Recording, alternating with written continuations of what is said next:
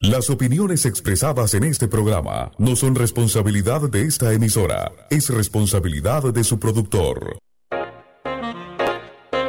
Bienvenidos a Punto Omega, un programa diferente para la gente buena y pensante, aportando un poquito de cultura y conocimiento para que tomemos decisiones que nos mejoren como persona y comunidad. Punto Omega, la ventanita del jazz y la cultura. Ahora, Panamá tiene algo diferente. Punto Omega, todos los sábados de 10 a 12 mediodía en esta emisora. Producido y dirigido por Ramón Mendoza.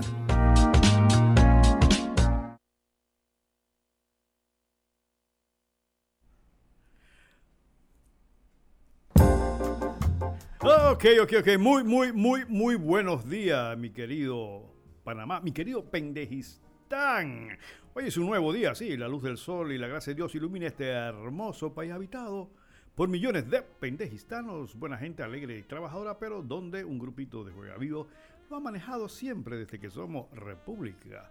Así que, por, esa razón está aquí Punto Mega, una ventanita de cultura de buena música como marco de comentarios y análisis sobre temas culturales, sociales, políticos y económicos, pero sobre todo luchando, peleando para aportar temas de reflexión, para que pensemos, para que movamos las células cerebrales y nuestra conciencia también. Nuestra misión y compromiso es traer un poquito de conocimiento y cultura para que cada uno de nosotros como personas, padres, madres de familias, estudiantes y ciudadanos podamos tomar aquellas decisiones que nos mejoren como personas y como comunidad. También Punto Mega es la ventanita del jazz, ya que somos el único programa en Panamá que promueve este género musical. Aquí desde Radio Ancón, en calle 50, en la ciudad de Panamá. Bueno, hoy no hay ese sol radiante, lo que ha habido es agua bastante. Ayer, hoy hubo agua. Hoy está el día gris también, con algunas lloviznas leves. Estamos en la época de las lluvias. Es la época en que nos convertimos en Venecia, gracias a las reformas que se hicieron en el Cangrejo pues tenemos la suerte de tener piscinas, lagos, cada vez que llueve. Y este, los autos, evidentemente, ya los autos panameños son hidroautos, porque aquí el que no tiene un carro que no aguante agua se le queda por ahí. Esto es un país maravillosamente pendejo, ¿no? Pagamos millones de dólares para que cuando llueve nos inunden y, aparte de eso, le seguimos dando contratos a los que nos hacen los daños, porque Odebrecht fue que construyó eso que pasa en, el Cangrejo. Eh, esas inundaciones no se veían antes, aquí en la Avenida Balboa también, pero bueno, recuerden lo que dice nuestro escudo patrio. Promundi beneficio. Eso es para eso, para que todo el mundo se beneficie menos nosotros. Nuestros saludos, como siempre, a Olmedo Mendoza reportando sintonía desde Los Ángeles, California. Jaime Yao desde Hong Kong. Esos son, esos son este, oyentes asiduos, así que por eso la mención especial siempre con ellos. También a las damas del Círculo Pensantes del CU. Muy especialmente a la amiga eh, Tesi Candelilla Arias, también a Olda, que también se ha incorporado como oyente. Y un saludo muy especial que me lo pidieron a nuevos oyentes es a la familia Martínez Campine, desde Alto del Jobo. Eso queda metido por allá por Chorrera, Alto del Jobo. Así que un saludo a la familia Martínez Campine, quien se incorpora como. Se incorporan. Ya me dicen que ya son oyentes de Punto Mega. así que bienvenidos. Tenemos oyentes en todas partes. Vamos a ver si algún marciano, ahora que dicen que los aliens existen, se comunica con nosotros para reportar sintonía de cualquier planeta extraño puede ser el planeta Corruptor. Es un planeta muy importante que tiene mucha influencia en este país. Muy bien, muy bien. Para Cabuya, la semana pasada recibimos eh, llamadas de un oyente de Cabuya. ¿Dónde queda Cabuya, Reyes? ¿Tienes idea dónde queda Cabuya? Eh, hay varias Cabuya. Hay un Cabuya, sí, hay un Cabuya por Tocumen, por esos lados, del lado este, y hay un Cabuya en Chame. Ya, bueno, el oyente no dijo que, que Cabuya nos estaba llamando. Creo que es el del, del este. del este. Sí, más allá de la 24. Oye, se me pasaba, Rey. Día y hora, por favor, porque yo nunca digo esto. Hoy estamos a sábado 29 de mayo del 2021. Se acabó mayo. Estamos entrando a mitad de año. Sí, sí, sí. con mucha tragedia y muchas cosas. Esperemos que las cosas mejoren, supuestamente.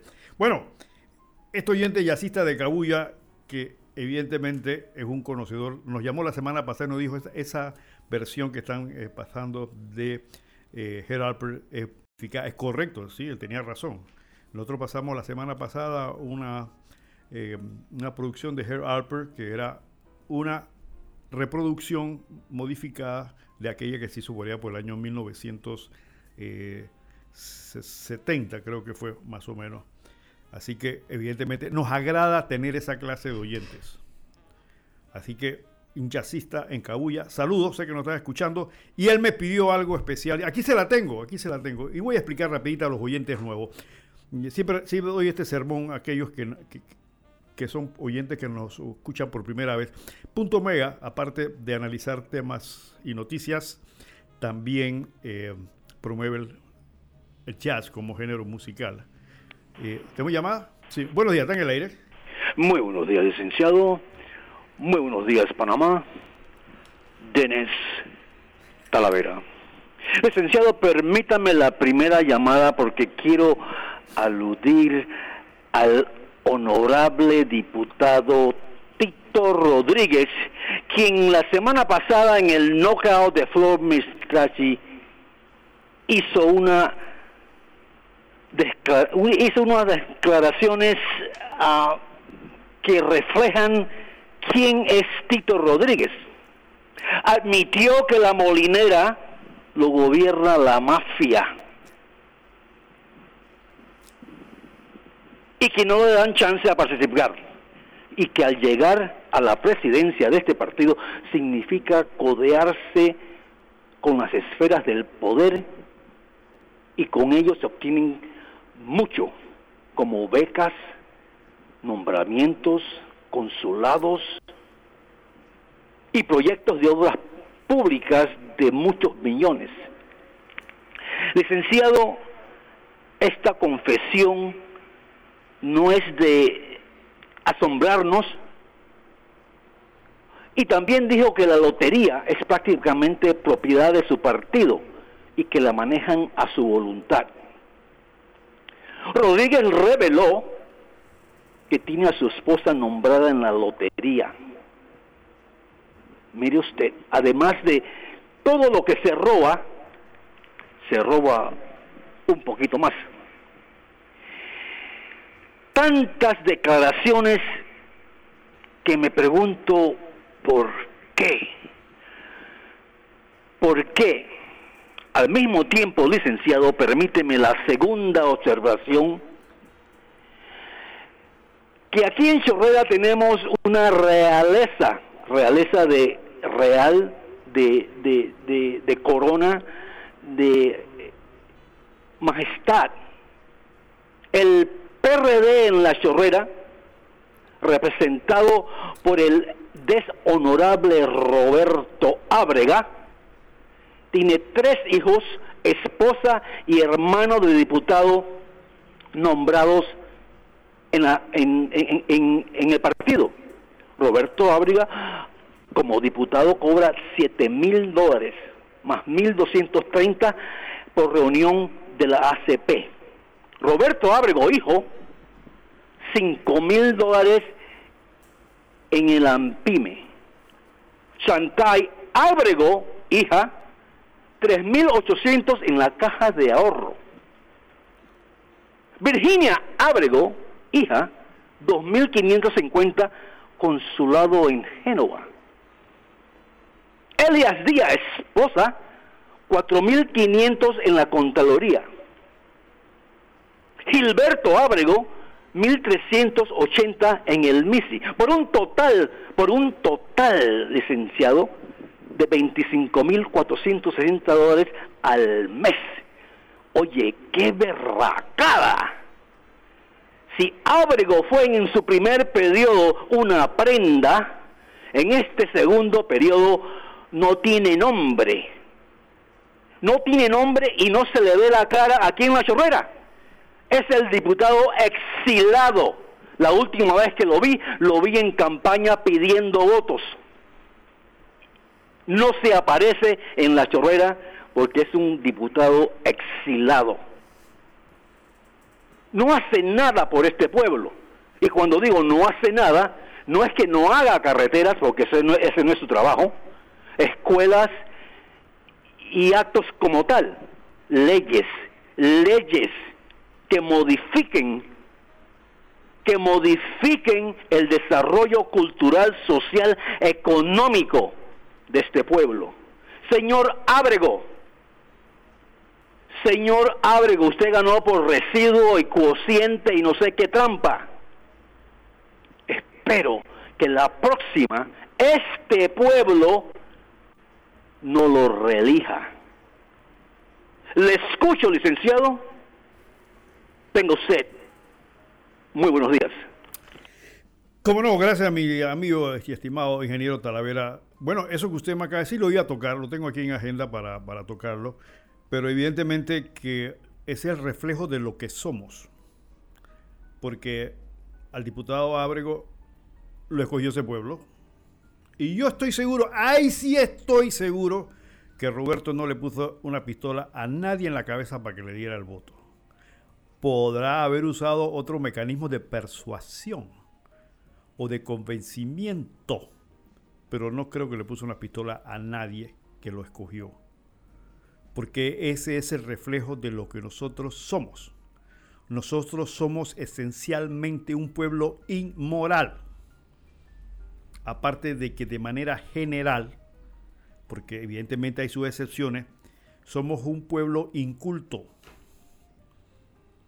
un pueblo que no nos interesa, como decía, eh, siempre se me da la cabeza el nombre de la doctora Franceschi, un déficit de ciudadanía, que es simplemente que no nos importa un carajo con nada. ¿Tenemos una llamada? Sí, buenos días, está en el aire. Sí, muy buenos días. Hoy se le olvidó decir que estamos en Pendejistán. Acuérdese que no hay higos y no hay pendejos. Acuérdese eso. ¿Cómo no? Entonces, nosotros aquí ahí como usted dijo, ¿no? Lo del escudo, ¿no? Pero también, este, también dice la, la, ¿cómo se llama? Biblia que, no sé si usted ha leído Mateo, este, en el versículo 10, de, eh, en el capítulo 10, el versículo número 36, dice, y los enemigos del hombre serán los de su casa. Entonces, aquí tenemos este, en esta casa Panamá enemigo, o sea, tú duermes con el enemigo, como dicen, ¿no? porque ustedes ven que por más que uno le, los escoge y le pone la confianza de que van a hacer algo que son estadistas, ellos no son ningunos estadistas, ellos están viendo que uno es el pendejo y ellos van a jugar vivo. Dice que no, tengo mi cheque en blanco, aquí yo voy a hacer lo que se me pega en gana, voy a, a, pecular.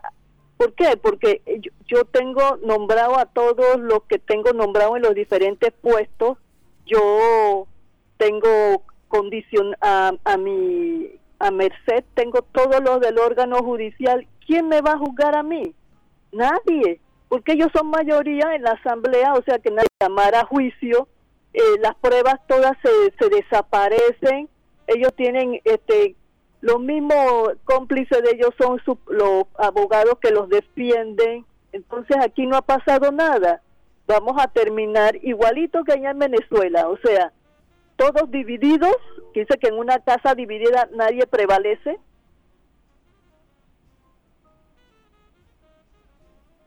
¿Aló?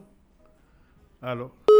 Se, cortó la llamada, pero sí, evidentemente eh, estamos totalmente de acuerdo con usted, mi estimada señora, y es importante eh, sus comentarios, porque es la clase de comentario que nos interesa de gente pensante, oyentes de Punto Mega como le decía, vamos a entrar en eso, vamos a entrar en eso, sí lo tengo, tengo todo eso pendiente en agenda, pero siempre está el compromiso cultural de promover nuestra música que nos gusta, que es jazz, pues.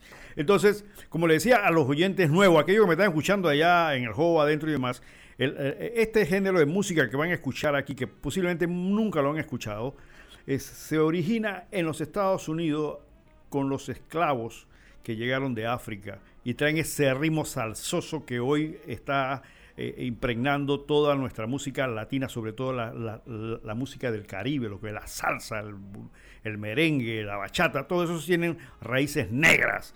No, no diga afrodescendientes, no, porque ahora los negros no quieren ser negros, quieren ser afrodescendientes. En África hay un pocotón de gente que no son negros, carajo. Pero bueno, ese es un complejo de inferioridad que tienen algunos que se sienten eh, inferiores porque son negros. Como decía mi profesor Secundino Torres Judío, soy negro. ¿Y qué? Está bien, hay que estar orgulloso de ser negro. Y que ahí somos afrodescendientes. Así que bueno, era salsa negra la que se introdujo en los Estados Unidos y estos ritmos que evidentemente no, no, no han ido evolucionando, o sea, evidentemente han, y, dieron origen a este género musical que hoy es universal. A muchísima gente no le gusta, mucha gente no lo conoce, pero vemos algunos que sí. Y entonces lo promovemos porque consideramos que es un género musical que requiere, aparte de eso, mucha técnica musical. O sea, tocar jazz no es a meterse a, lo loco. Y tiene algo que nosotros decimos que tiene feeling, sentimiento. Dirán, bueno, que hay otro género musical que tiene sentimiento. Sí, claro que sí. Pero este es muy, muy especial porque sale del corazón al momento en que el jazzista está interpretando sus, sus melodías, a veces sin necesidad de partitura. Ustedes pueden entrar en YouTube y buscar cualquier concierto de jazz y se van a dar cuenta que muchas veces simplemente están sin partitura, es la música escrita, simplemente entran y, y les sale del corazón ese sentimiento de esa modalidad de, de música. Así que por esa razón nosotros eh, promovemos esto. Tenemos años, vamos para siete años de estar en esto. Punto Mega nace en La Chorrera, por eso que tenemos muchos oyentes del sector oeste y ahora está a nivel nacional. Bueno, a la, a la familia Cortés de Cerro Punta. Un abrazo y un saludo a nuestro amigo Hernán Cortés que reporta sintonía. Gracias por tu mensaje, Hernán. Es bueno que los chiricanos también están desde Cerro Punta con nosotros. Bueno, para nuestro amigo yacista de Cabuya, me, eh, el jazz ha evolucionado, estuvo una época, para, rapidito para ir entrando en materia, eh, ha ido cambiando. Una de estas modalidades de jazz en la época del finales del 30 al 40 se llamó swing. El swing era una modalidad bailable eh, de orquestal. En ese tiempo no había estos equipos sonido escandalosos que tenemos ahora. Simplemente había que utilizar orquesta con músicos de mucha capacidad, mucha preparación. Entonces, hubo en los Estados Unidos varios compositores y músicos que fueron muy reconocidos, como el caso de Glenn Miller. Glenn Miller fue un músico que eh, arregló y compuso muchas canciones. Y nuestro amigo de Cabuya nos pidió un tema que en Panamá se utilizó, yo era un niño todavía, que se utilizaba en RPC Radio, en un programa que se llamaba Arriba Dormilones. Los viejitos se acordarán de eso de Arriba Dormilones, con el famoso Fat Fernández, una de las voces de la radiodifusión panameña ya fenecido, pero que prácticamente es un hito de lo que es el periodismo radial en Panamá en aquella época. Entonces me lo pidió. Y aquí tenemos entonces a Clay Miller y su orquesta con un tema que se llama American Patrol, que era el tema de arriba dormilones de esa época, complaciendo a nuestro amigo de Cabuya.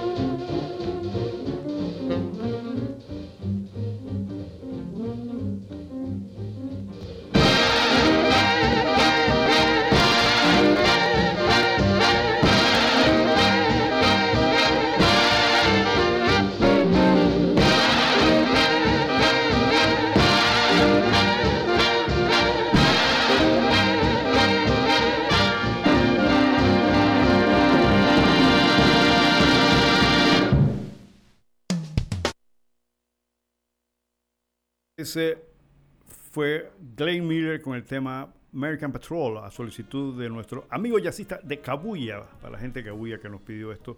Eh, como le decía, este es un género eh, musical de raíces africanas, pero miren, esto, esta, esto que ustedes acaban de escuchar era lo que se llama una interpretación con el Big Band, con la gran banda.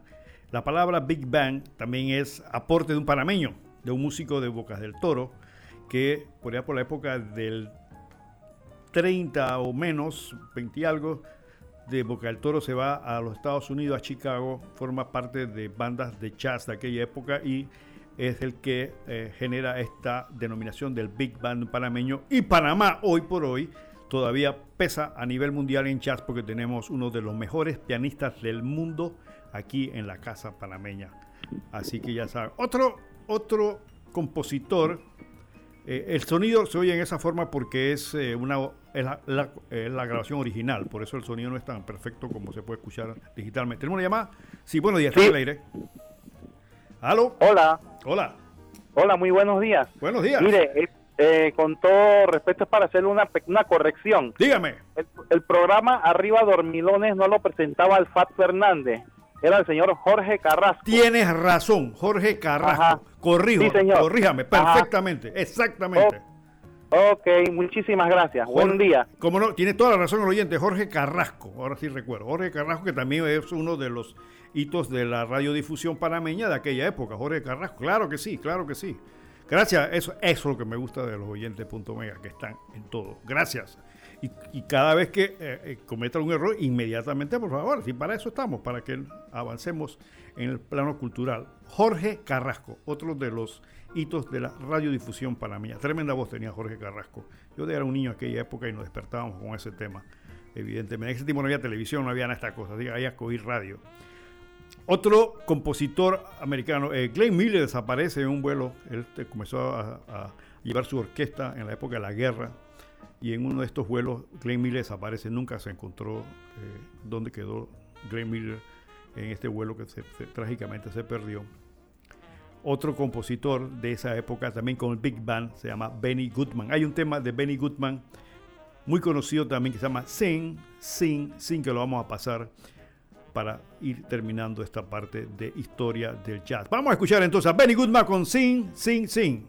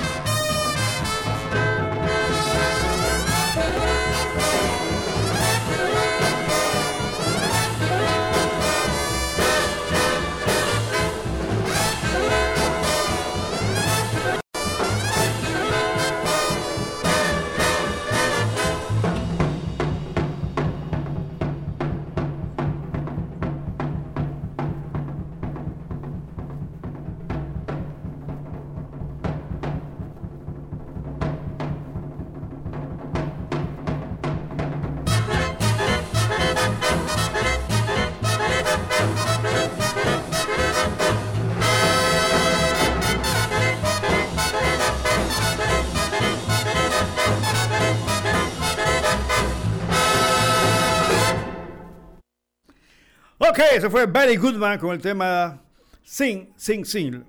Bueno, pedí excusa por el sonido de la grabación original, no está en, en la calidad de sonido de- de- actualmente, pero, pero eh, ese es el sonido original de Benny Goodman. Ok, ok, entonces, eh, como decía, esta evolución del jazz, esto era bailable. Luego algunos compositores jazzistas dijeron, ve acá, si esto sigue así, va a pasar que se va a convertir en algo bailable y al final de cuentas va a desaparecer. Entonces se inicia una nueva etapa en el desarrollo de la música del jazz, introduciéndose nuevas modalidades, con nuevas composiciones, nuevas ah, ah, estructuras musicales que ha permitido que el jazz se mantenga vigente. En esa línea es el, el, el Big Band, la gran orquesta. Voy a traer un tema que ese sí lo conocen todos ustedes. Es un tema de Big Band con una de las mejores bandas y uno de los mejores compositores, podríamos decir modernos, Henry Mancini. Un tema que todos ustedes conocen, con mucha influencia de jazz y una tremenda orquestación. Vamos a escuchar este tema conocido por todos ustedes, The Pink Panther, la pantera rosa de Henry Mancini, para todos ustedes en punto mega.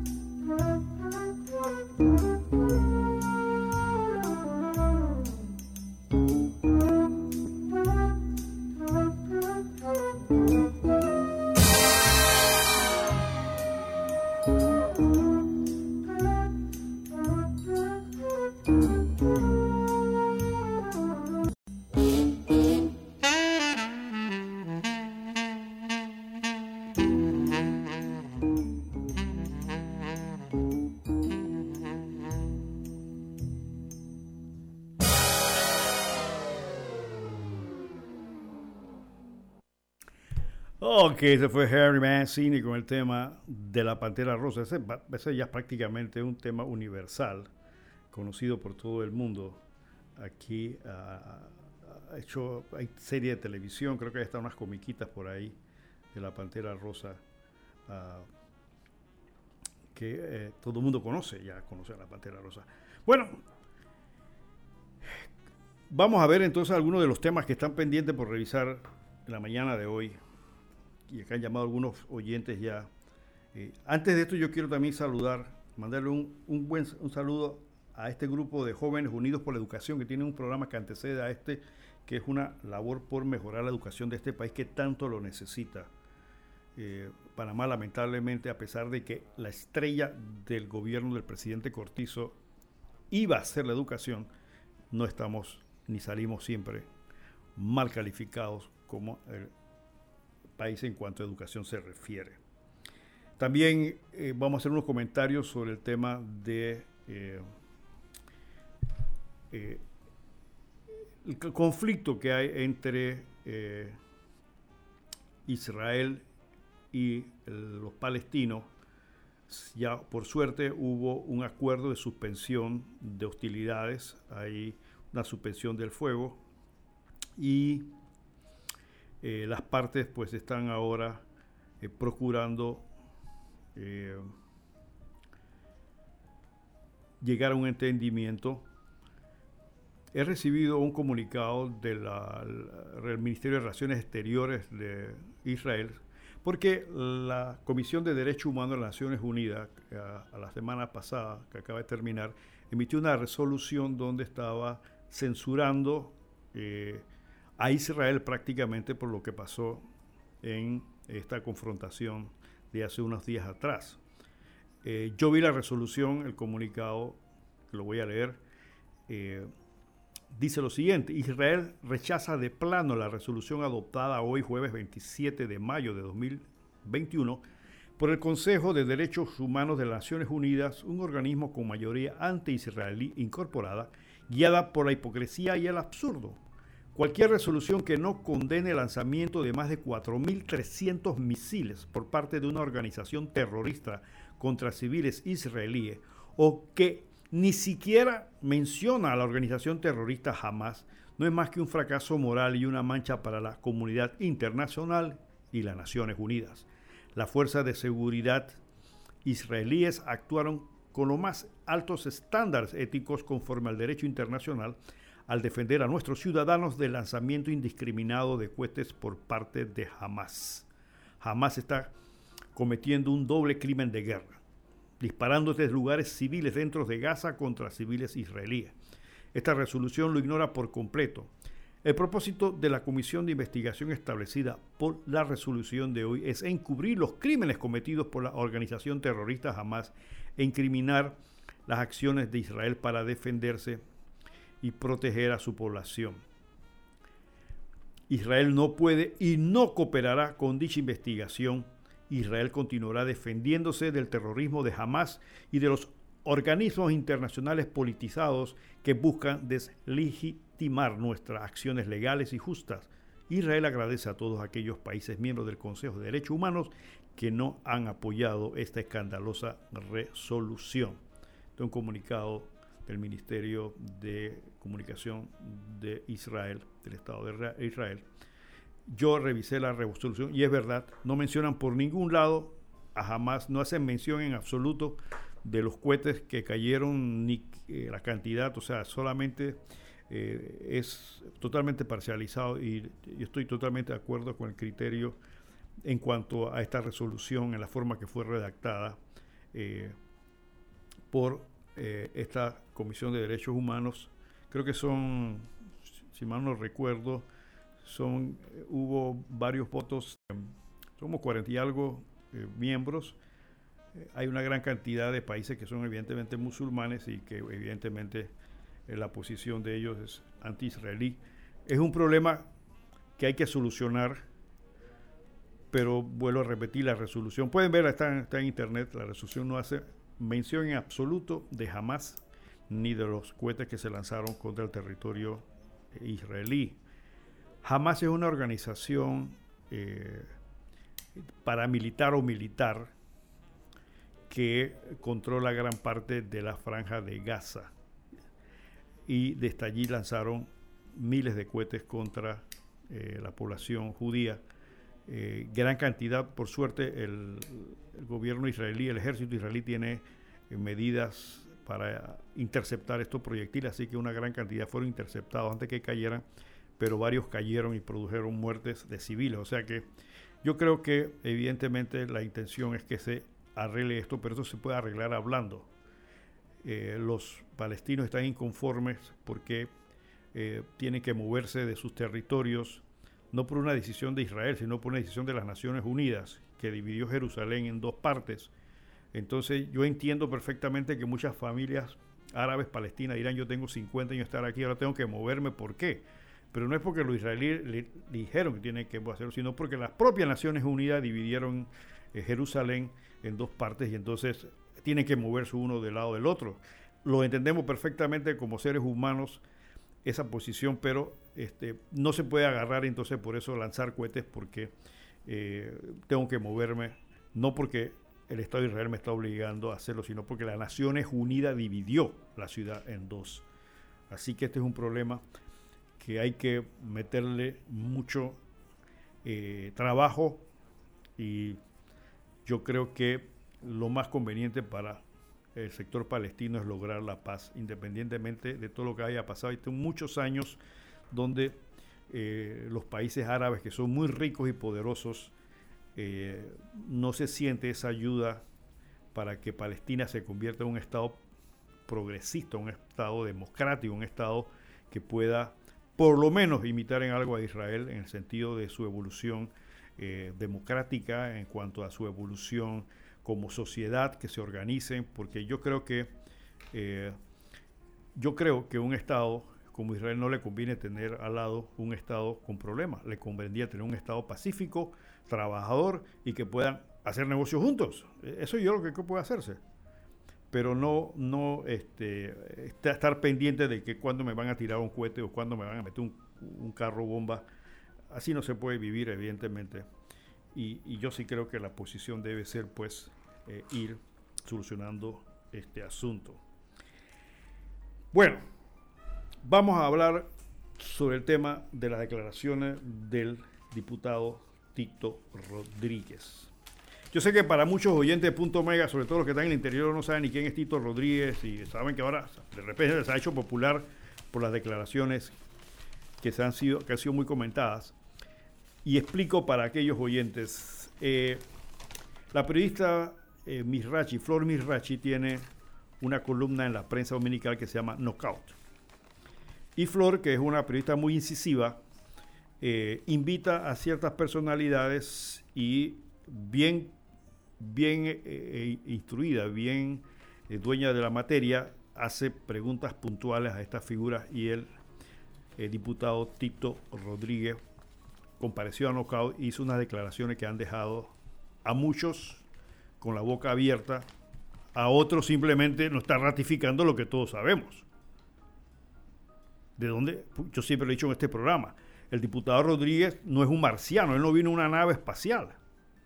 Él, no es un alien, es un panameño.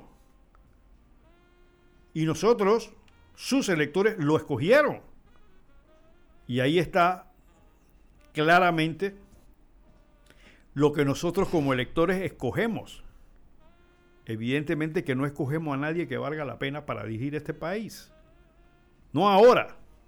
No es una historia de ahora, Tito Rodríguez. No es ahora eh, el presidente Cortizo. No, no, eso es un problema que hemos tenido siempre porque somos una masa de votantes corruptibles. Nosotros como votantes vendemos nuestro voto y nuestra conciencia y ahí están las consecuencias. Por eso digo, no, ¿cuál es el lamento y cuál es el lloriqueo ahora de que esta cosa, si nosotros fuimos que lo escogimos? Y yo estoy seguro también que el diputado Rodríguez no le puso una pistola a nadie y lo llevó a votar por él habrá utilizado los medios que en este país se han utilizado históricamente para comprar la conciencia y los votos, que no es el convencimiento ideológico, que no es la creencia en los objetivos de los partidos, sino lo que te meten en el bolsillo, lo que te dan por ahí en, el saco de construcción, arena, piedra. Esa es la conciencia. Y me decía un diputado que hoy está ejerciendo que tu votante tú que recibiste eh, plata o recibiste lo que fuese por tu voto, después cuando es escogido diputado, le vienes a pedir y me dijeron, lo que pasa es que esos son unos pedigüeños. Ya yo le compré el voto. Yo no tengo más compromiso con él. Porque así lo ven como una mercancía. Una mercancía que le compran a alguien a quien no se respeta, que eres tú, el votante. Entonces, ¿qué vienen a llorar ahora? Vamos a hablar entonces del diputado Tito Rodríguez que eh, tiene un currículo que me llamó mucho la atención. Vamos a ver. Según la página de él, en la página de la Asamblea, el doctor, porque es doctor, Tito Rodríguez, dice tener un doctor. Digo, dice tener, porque Ahora vamos a ver algunas cositas. Un doctorado en Administración de Negocios Recursos Humanos en la Universidad de Cartago en el 2014. Anoten las fechas. Maestría en Administración de Negocios con énfasis en Recursos Humanos en la Universidad Panamericana.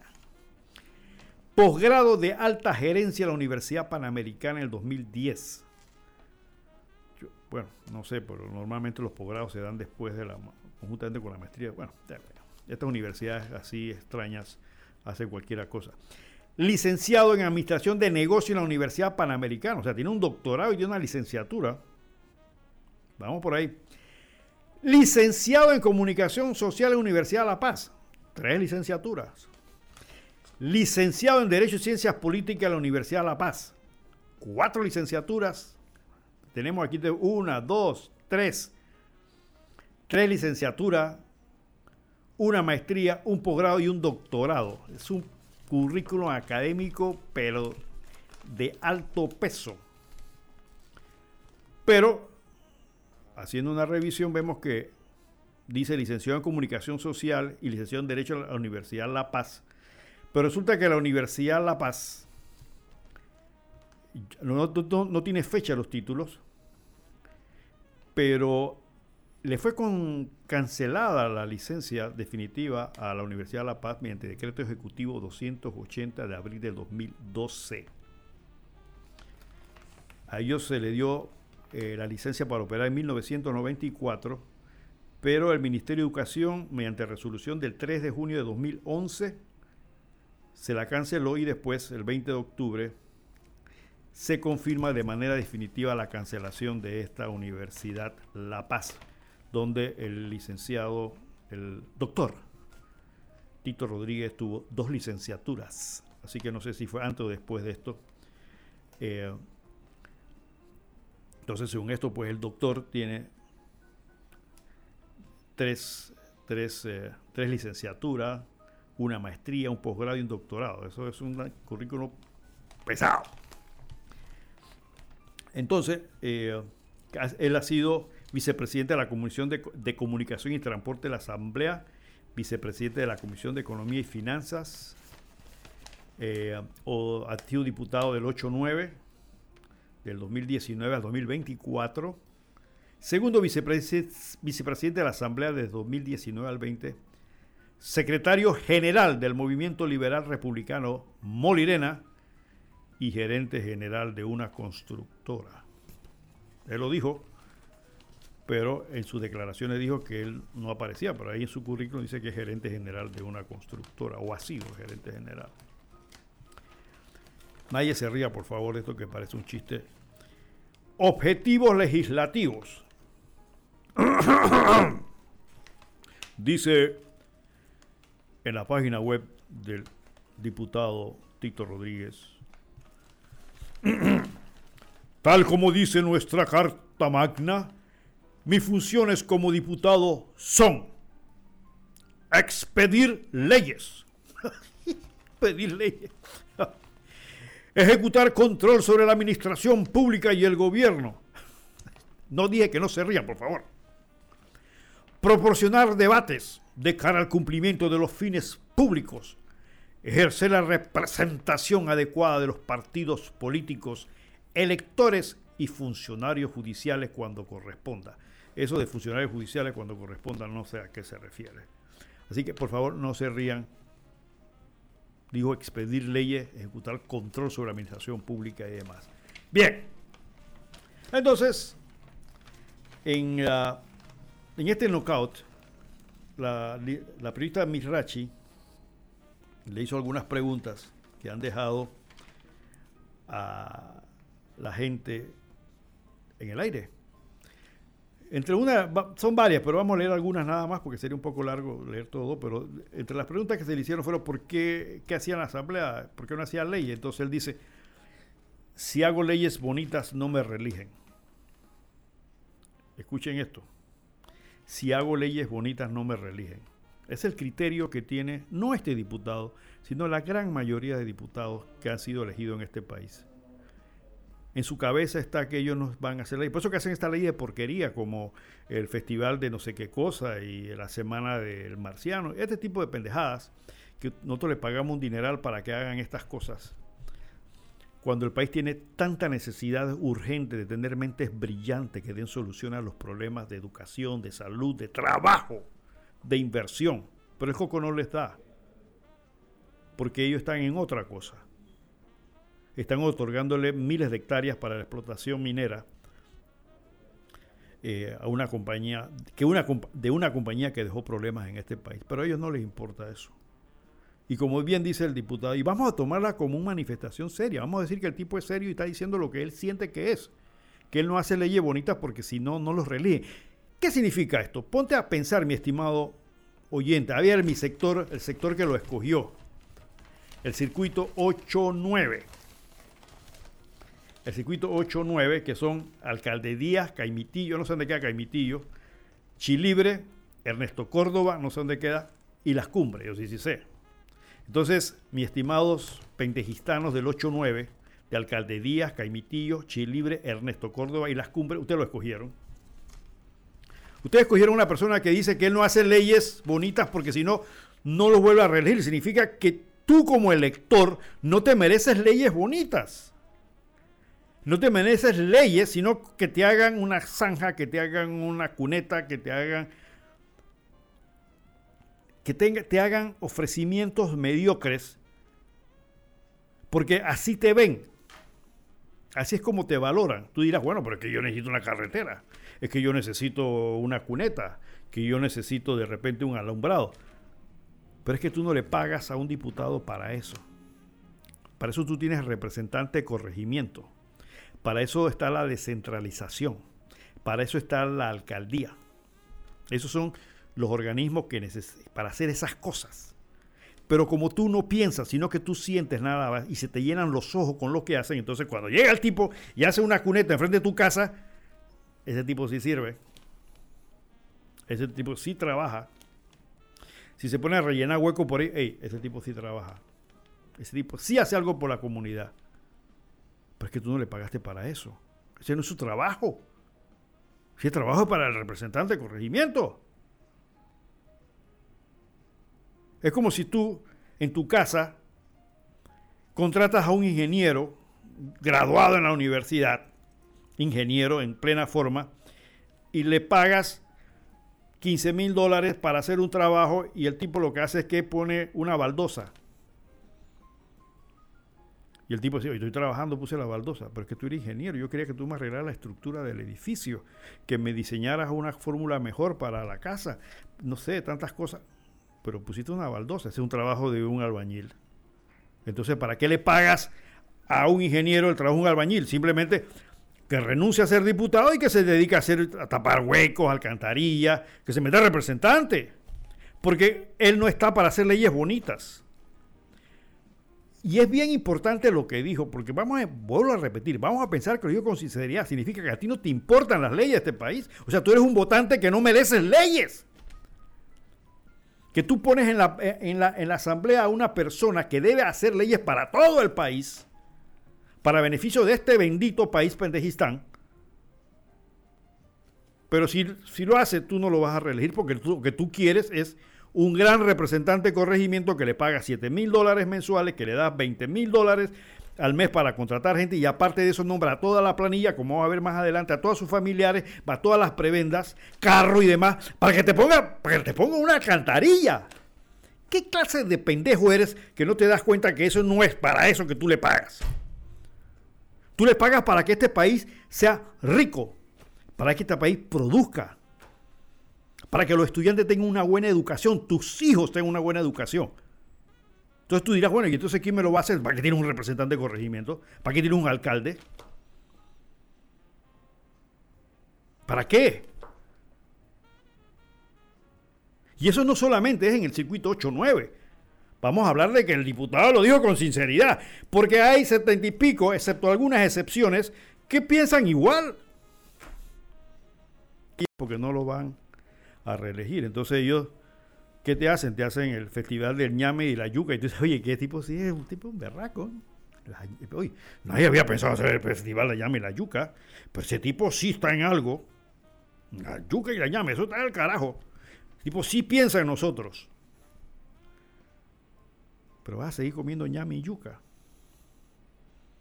Porque no hay una mente que diseñe una política agropecuaria en este país que valga la pena. El a ver, el seguro social. Ahí está tirado. Dando vuelta. Pero son los responsables de hacer las leyes de este país. Ahí está nuestra educación, una educación malísima, perversa, que calificamos siempre entre los peores. Esa es responsabilidad de, la- de esas son las leyes bonitas que necesita este país. Para eso le pagas a todos ellos. No les pagas para que te hagan una alcantarilla, para que te pongan una, luminaria, para que te paguen el, el- el 15 años de tu hija o el ba- bautizo, lo que sea, para que te pongan unos sacos de cemento delante de la casa y, y, y- una, y, un, poco de piedra y arena, que, que para colmo ni siquiera lo pagan ellos, lo pagas tú mismo. Todo lo demás pendejos lo pagan. Y el mérito se lo lleva a él. Y no me refiero solamente a él, me refiero a todo ese caterva de diputados que hacen lo mismo. Que hacen lo mismo. Porque tú eres el gran pendejo, pendejo, ¿no? Tú te satisfaces con eso.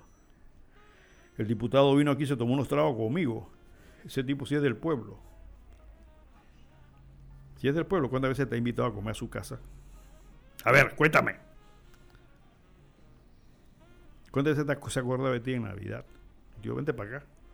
Pero cuando iba a buscar el voto ya te tumbaban la puerta de tu casa, ¿te acuerdas? Lleno de lodo. Ahí no importa, iba a buscar el voto.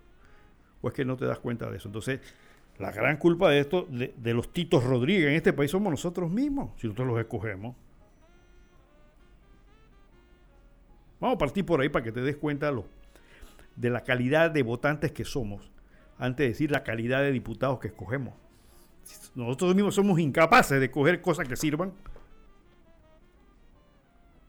Porque nosotros somos como ellos. Nosotros somos con una gran dosis de inmoralidad. O sea, no nos preocupa lo que es bueno y lo que es malo. Nosotros tenemos una gran dosis del juega vivo. Ellos salen, salen de ahí. Ellos no vienen, digo, ya eso ellos no vienen de un platillo volador, los de ahí, salen de ahí, de tu comunidad. Ellos son el reflejo de nosotros. Porque si de repente a ti que me estás escuchando, mi estimado oyente, te pusieran de diputado, haría lo mismo o peor. Porque no tienes, no tenemos controles de moralidad. No tenemos educación, no tenemos una cultura cívica para entender que somos funcionarios públicos y que tenemos que darnos a este pueblo. Para eso nos pagan, para eso luchamos. ¿Por qué tú crees que te, te tumban la puerta y se gastan miles de miles de dólares en ser diputado? Para hacer alcantarillas. Para ponerte un pozo de agua. Eres bien pendejo si piensas así. Vamos a seguir viendo las declaraciones de nuestro diputado. Y vuelvo a repetir, las hizo con sinceridad. Por lo menos hay que reconocerle que es, que, es, eh, que es eh, sincero en sus declaraciones. No estaba borracho ni estaba droga, no, sincero, plenamente consciente. Le pregunta a la periodista, ¿cuánto apoyo recibe ahora? Dice, nos apoyan con proyectitos. Escuchen esto. Por ejemplo, yo tengo 128 calles por 30 millones. Mis queridos pendejistanos de allá de 89. Proyectitos por 30 millones. 128 calles. Ahora, vuelvo a repetir, esto no es solamente un diputado, pues estos diputados no pueden hacer eso si el Ejecutivo no es cómplice en estas cosas. Porque esa plata no sale de la Asamblea. La Asamblea no tiene 30 millones para hacer, 38 millones para hacer calle. Eso sa- sale del presupuesto nacional y eso lo controla el Ejecutivo. Es decir, el presidente y sus ministros. Entonces, un proyecto con proyectitos. Yo tengo 128 calles por 30 millones. Le pregunta a la periodista, eh, ¿por qué usted no presentó declaración de bienes ni de interés? Dice, porque no tenía nada. Y le dice a la periodista, ¿y sus dos constructoras? Y él alegremente dice, bueno, pero yo no aparezco. Esto cosa increíble. Vamos a admitir que es sincero, el señor Tito Arias lo dijo, el señor Tito Rodríguez dijo. No, no, yo creo yo no aparezco. ¿Qué te está diciendo con esto? Y en su, en su página web dice que él es gerente constructora. Que hay cabida para delitos, sí, pero tienen que probarlo. A ver, ¿qué va a pasar aquí? Y vuelvo a repetirle, mi estimado oyente, no es solamente ese diputado. Si hiciéramos un análisis de todo el cuadro de diputados, excepto algunas cuantas excepciones, encontrarían lo mismo. Encontraríamos lo mismo. Porque vienen de nosotros, salen de nosotros. Nosotros los escogemos, nosotros vendemos nuestra conciencia, nosotros vendemos nuestra moral, nosotros nos hacemos totalmente indignos. ¿Qué significa indigno? Que no te respeten, que no tengas dignidad. Así te tratan después que das el y el poder supremo lo tienes tú, pero no te das cuenta de eso porque eres un perfecto ignorante en saber la potencia que tiene tu voto. Bien. Le, le, pregunta eh, la, la periodista sobre eh, cómo se maneja esto de los, eh, de los puestos que se le dan a los diputados y él responde, por cada 50 inscritos, Morirena recibe un cargo en el gobierno, cierto o no, le dice a la periodista, dice, eso es San Miguelito, con Pancho, no en todos lados. O sea, Pancho es el, el diputado alemán que también ahora lo mencionaron con el tema de la, de la lotería, y él dice que en San Miguelito sí le dan 50, por cada 50 al gobierno. Le pregunta la periodista, ¿cuánta gente tiene nombrada en su despacho y en la vicepresidencia? Dice, contesta tranquilamente, tres en la vicepresidencia. En mi planilla no sé, como 20. Nos dan 20 mil. Lo que te estoy diciendo, o sea, tú todos le damos 20 mil dólares mensuales a los diputados para nombrar personal. Pero si estos tipos ni producen leyes bonitas, ni inteligentes, ni mediocres, ¿qué hacen con esos 20 mil dólares? A ver, piensa. Tú que le diste el voto, tú que se lo vendiste a él y a otros, ¿qué crees tú que hacen con esos 20 mil dólares? Piensa. Ponte a pensar, ¿qué, crees tú que hacen? es, en teoría, antes eran 33 mil, ahora son 20 mil. Eso, esa plata es para que tú contrates, para que ellos contraten personal especializado en hacer leyes bonitas que sirvan para este país. Vamos un momento con los, con los cortes comerciales y el minuto ecológico volvemos enseguida aquí en punto omega.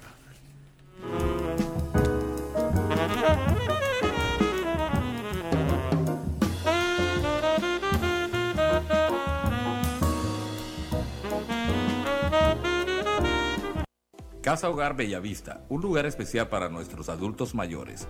Estamos ubicados en el residencial Ciprés 2, calle A, Casa 16, Villa Zaita, Las Cumbres. Nuestras instalaciones ofrecen el mejor servicio en cuidado para nuestros abuelitos.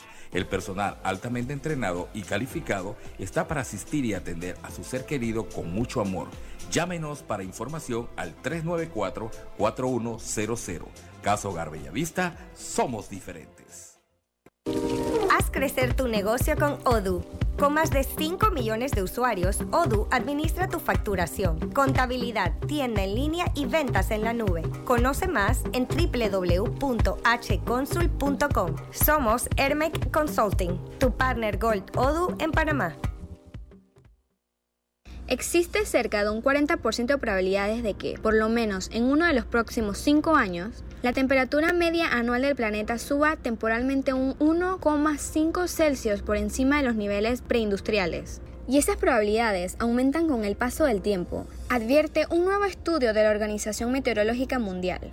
Aunque estas previsiones se basan en los nuevos datos recopilados por la OMS, el secretario general de ese organismo de la ONU afirmó que no se trata de meras estadísticas. Explicó que el estudio muestra que el planeta se acerca de forma inexorable al objetivo menos ambicioso del Acuerdo de París sobre el cambio climático mucho antes del plazo fijado. El Acuerdo de París busca mantener el aumento de la temperatura mundial en este siglo por muy debajo de 2 Celsius con respecto a los niveles preindustriales, tratando de eliminarlo a 1,5 Celsius. Es una nueva llamada de atención sobre la necesidad de acelerar la adopción de compromisos mundiales para reducir las emisiones de gases de efecto invernadero y lograr la neutralidad en carbono. El responsable de esta agencia de la ONU detalló que el aumento de las temperaturas significa más deshielo, subida del nivel del mar y más olas de calor y fenómenos meteorológicos extremos, al igual que mayores repercusiones en la seguridad alimentaria, la salud, el medio ambiente y el desarrollo sostenible. El experto señaló que en la actualidad los avances tecnológicos permiten rastrear las emisiones de gases de efecto invernadero hasta sus fuentes, lo que facilita el diseño e implementación de medidas para reducirlas. Tomemos conciencia que con pequeños actos se pueden lograr grandes resultados. Hay que ser parte de la solución, no parte de la contaminación. Soy Jimena Mendoza desde Punto Mega. Hasta pronto. Eh, sí, ya saben lo que va a pasar. Se están derritiendo los polos y el nivel del mar va a subir si no le ponemos algo de atención a esto. Y cada uno de nosotros podemos hacer algo para evitarlo. Es cuestión de conciencia nada más. Evitar la basura. Hablando de basura, qué porquería, cómo están eh, eh, los lugares turísticos, el, ese, sector medio de la, de, la, de, la carretera Centenario parece un gran basurero. Yo no sé, señor presidente, debió hacer una tercera vía ahí, cerrar esa vaina allá y, ayudar un poco a que el flujo aumente eh, para que la agonía del del sector oeste de este país por lo menos se rebaje un poquito. Bien, seguimos con la interesantísima y eh, eh, eh, honesta entrevista que se le hizo al diputado Tito Rodríguez. Como decía, pues la periodista le preguntó que a cuánta gente tenía nombrada y él dice que en la asamblea, dice tres en la vicepresidencia y en mi planilla no sé porque me dan 20 mil, como 20 porque me dan 20 mil, o sea que tiene 20 de mil. 20 personas de mil dólares trabajando, ¿haciendo qué? Ya tú ponte a pensar, tú que lo escogiste, tú que le vendiste el voto, a ti que te dieron un poco de material de construcción. Ponte a pensar, ponte a pensar, a ver qué, qué, qué hacen con esos 20 mil. Por mes. ¿Sí? Por mes. ¿Cuántos son al año? 240 mil dólares. Porque yo no sé si en las vacaciones, porque recuerden que, los, que diputados tienen cuatro meses de vacaciones tanto trabajar. Yo no sé si también le dan los 20 mil dólares durante esos cuatro meses. Voy a averiguar. Porque ya sería el colmo que se van de vacaciones y les siguen dando 20 mil dólares estando de vacaciones. Bien, entonces le pregunta a la periodista, ¿y, cuán, y fuera de la asamblea? Escuchen la respuesta. Dice, el Ministerio de Gobierno a mi ex esposa, a su ex esposa en el Ministerio de Gobierno a mi esposa en la lotería y un cuñado en la lotería, pero lo sacaron por falta de confianza. Le sigue preguntando la periodista Mirachi, ¿y a quién más? Dice, en mi sector, por la descentralización iba a ir a una dirección de la lotería. Eran 40 funcionarios míos y Pancho, se refiere al diputado alemán, no quiso darme la fuerza. Él tiene el nombramiento de todas las loterías a nivel nacional y le sigue preguntando la periodista, ¿y a quién más tiene nombrado? Dice, gente que hizo campaña en juntas comunales y ya. Estoy esperando que me nombren más gente en la lotería, pero con esta guerra interna. Entonces, ahí lo único que queda muy claro es, primero, no voy a decir que es desfachatez, vamos a decir que es sinceridad y honestidad de cómo se manejan las cosas en este país. Esa es una radiografía del diputado normal de este país y de muchos países, porque no crean que es el único. Eh, Panamá es el único país que tiene esta dolencia de falta de moralidad y de, saturación de sinvergüenzura en todas las partes, sino que es un problema a nivel latinoamericano prácticamente. ¿Una llamada? Sí, bueno, ya está en el aire. Ah, buenas, sí con respecto a lo que está diciendo, o sea, todo eso se lo sacó, Ortiguín se lo sacó, esa estuvo buena. Este, pero lo que sí estoy viendo es que eh, si esto no se le pone un alto, pero estoy de que aquí el BID sale huyendo, ¿no? Se va para Costa Rica, lo del, Fondo Monetario, ahí no dicen nada ni los presionan, ellos los presionan a los, a, los, a los estados o los dirigentes del estado para que suban los impuestos que, que restrinja el gasto aquí y acá, pero que venda esto y que venda lo otro, pero decir algo con respecto a eso, ellos no dicen nada porque ellos son igualitos. No sé si usted escuchó la entrevista que le hicieron a, a uno que fue el presidente del BID allá en Argentina y el tipo decía que no sé qué, bueno, en 10 años se duplicó la población en Argentina.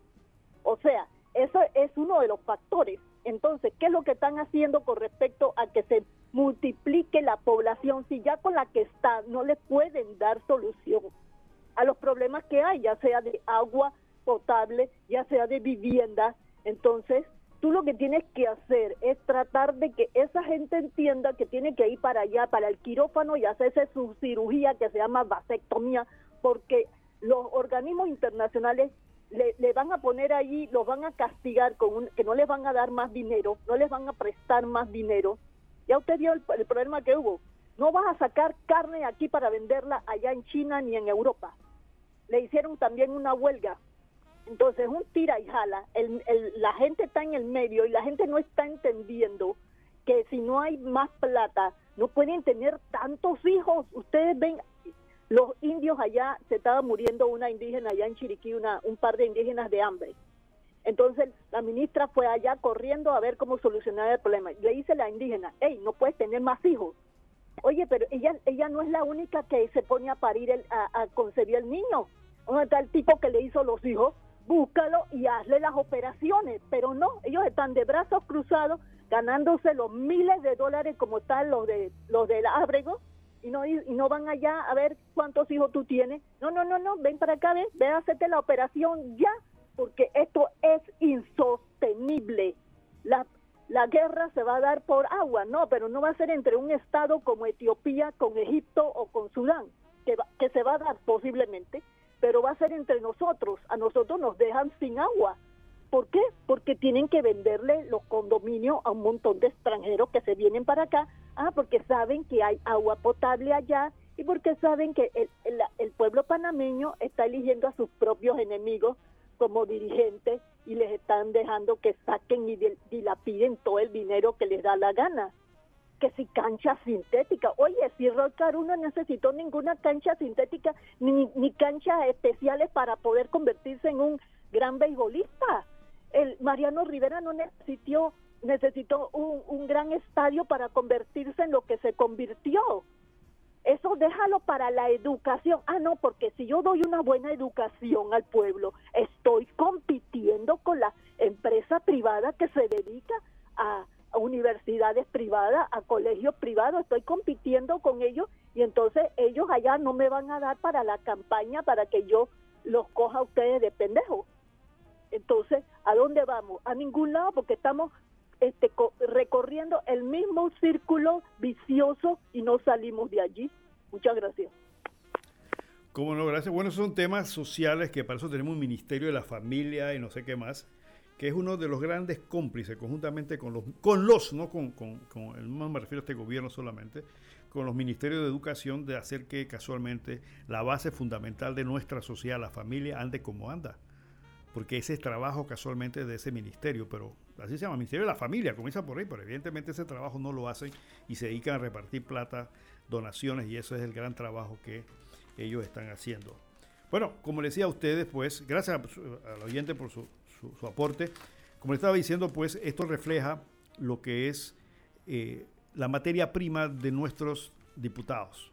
Puedo repetir, si, si cada uno de los diputados, excepto sus salvadas excepciones, sus contadas excepciones, contestaran las preguntas que le hizo la periodista Mirachi a este, a este, a este diputado y contestaran con la misma franqueza, yo creo que sería igual o peor de cómo se reparten el poder político del país en beneficio de sus familiares, de sus allegados, de sus adeptos, porque la principal visión que tienen estos sujetos es la reelección. No por convencimiento, no por el trabajo legislativo que hagan, sino en la forma como manipulan las conciencias del votante, dándoles trabajitos, dándole eh, haciendo cunetas, haciendo cantaría, cosas que la capacidad mediocre de entender del votante, que esa no es su labor, se propicia para que entonces sean candidatos a la reelección. Sí, otra llamada, buenos días, está en el aire.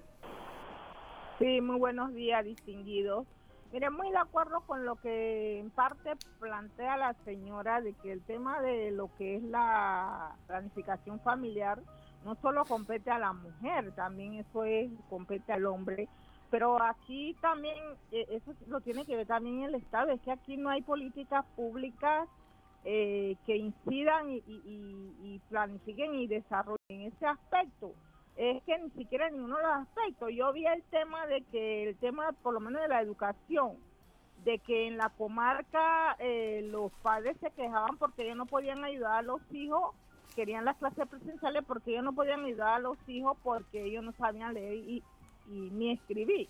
Y sin embargo, yo no vi ningún pronunciamiento de la ministra de Educación que debía de aprovechar, bueno, entonces allá hay que crear un, un programa de alfabetización para adultos entonces están los problemas, pero pero como que los gobernantes, los ministros están distraídos, no están atentos para darle respuesta eh, a, los temas, a los problemas que afectan a, la comunidad. Y por otro lado están los políticos que en el tema de, lo que usted menciona ahí, que ellos no les importa porque ellos están para ver solamente darle respuesta a su grupito, a sus familiares. Y ese es el gran tema que, que, tenemos aquí en Panamá. La, población llenándose de mo, una población que no lee, que no le, eh, que solamente le, le, interesa el día a día. Entonces, ¿cómo vamos a avanzar? ¿Cómo vamos a crecer y desarrollar en este país con, gente eh, como esta que ni siquiera eh, como políticos están pendientes de atacar los problemas en el momento? Gracias. Como no, como no, tiene toda la razón, mi estimado oyente, claro que sí, claro que sí. Eh, es que usted ha dado en el clavo en un aspecto, la falta de planificación y políticas de Estado. Aquí cada gobierno viene a hacer políticas coyunturales por los cinco años nada más. O sea, a nadie le preocupa qué va a hacer de Panamá dentro de 20 ni 30 años. Para eso se escogen a los gobiernos. Por eso los gobiernos y los países que han evolucionado de manera progresistas han evolucionado es porque tienen objetivos definidos y políticas de Estado, como las que usted señala, a largo plazo. Usted no puede venir a, sentarse en las sillas por cinco años a ver qué es lo que voy a hacer, qué me voy a llevar y ya. Cinco, llama, sí, buenos días, está en el aire. Sí, muy buenos días. Buenos días. Mire, esto nada más no es cosa de pensar que porque no sabemos leer ni escribir en las comarcas, porque sí saben hacer hijos esos indios hasta las hijas las cogen de mujer, pero ¿qué usted cree que ellos están pensando? Aquí estoy echado en una hamaca y cuando ya llegan los niños a la escuela me llega otra beca más y así seguimos sumando becas, 5, 8, 9, 10 becas y ahí me quedo en la casa echado en una hamaca. Eso es todo. Sigamos, sigamos dándoles. ¿De dónde me llama? Ah, me cerró la llamada. Mire, es un aspecto de la sociedad que muchas veces los organismos internacionales llegan y dicen, hay extrema pobreza. Yo he estado en comunidades indígenas y lo que dice la señora es verdad. Es verdad. ¿Para qué voy a trabajar? Si ya me están llegando becas, si me están llegando no sé qué de oportunidades y tal y cual. Que esa es otra, es otra cosa. Lo que pasa es que cuando los gobiernos son populistas, mi estimado oyente, eso es lo que se llama populismo. Tratar de vender soluciones que no son soluciones ciertas, para hacerlo más sencillo, engañar a la población con soluciones que no van realmente a dar en el clavo de las necesidades, como bien acaba de decir la señora. Le dan beca, perfecto, la beca pareciera que está bien, perfecto, la beca es para la gente que no tiene recursos y evidentemente que una familia indígena de repente no tiene, pero ella tiene toda la razón, porque yo lo he visto, es cierto lo que ella dice, porque es una costumbre en ciertas comunidades indígenas de que el hombre se acuesta en la máquina y la mujer que sale a sembrar. Él sale a veces a pescar o a cazar algo, pero la mujer se encarga del trabajo pesado. Y eso no lo va a cambiar nadie, porque es un aspecto cultural. Y lo que dice la señora es cierto. Entonces, políticas de Estado para efectos de por lo menos mitigar en algo eso, de que las cosas cambien, a eso deben de dejarse los países. Y eso no se va a hacer en cinco años. O sea, tiene un programa de 20, 15, 30 años. ¿Tú me lo llamas? Sí, bueno, ya está en el aire. Eh, con respecto a lo que dijo la señora, ella dijo que, que sigan dándole. Oye, tampoco así. ¿Por qué no mencionas que le, le siguen dando a, lo- a, lo- a los legisladores o ahora diputados, se le llaman ahora diputados, le siguen dando y no dando una bequita de esas que le dan a los indígenas, no. Son unas supremas becas millonarias. Entonces ahí tienes que ser, si vas a, criticar una cosa, también tienes que criticar la otra, o sea, tienes que ser imparcial, ¿no? Es verdad que está mal que, le estén dando beca y él acostado allá, si es que están muchos acostados, ¿no? Este, pero si tú le vas a dar una beca, dígale, eh, ya tienes dos. Bueno, la próxima beca está condicionada de que tú vas para allá para el quirófano y te vas a hacer tu operación porque ya esto para el Estado es insostenible porque debemos tanto y los bancos no nos quieren prestar más.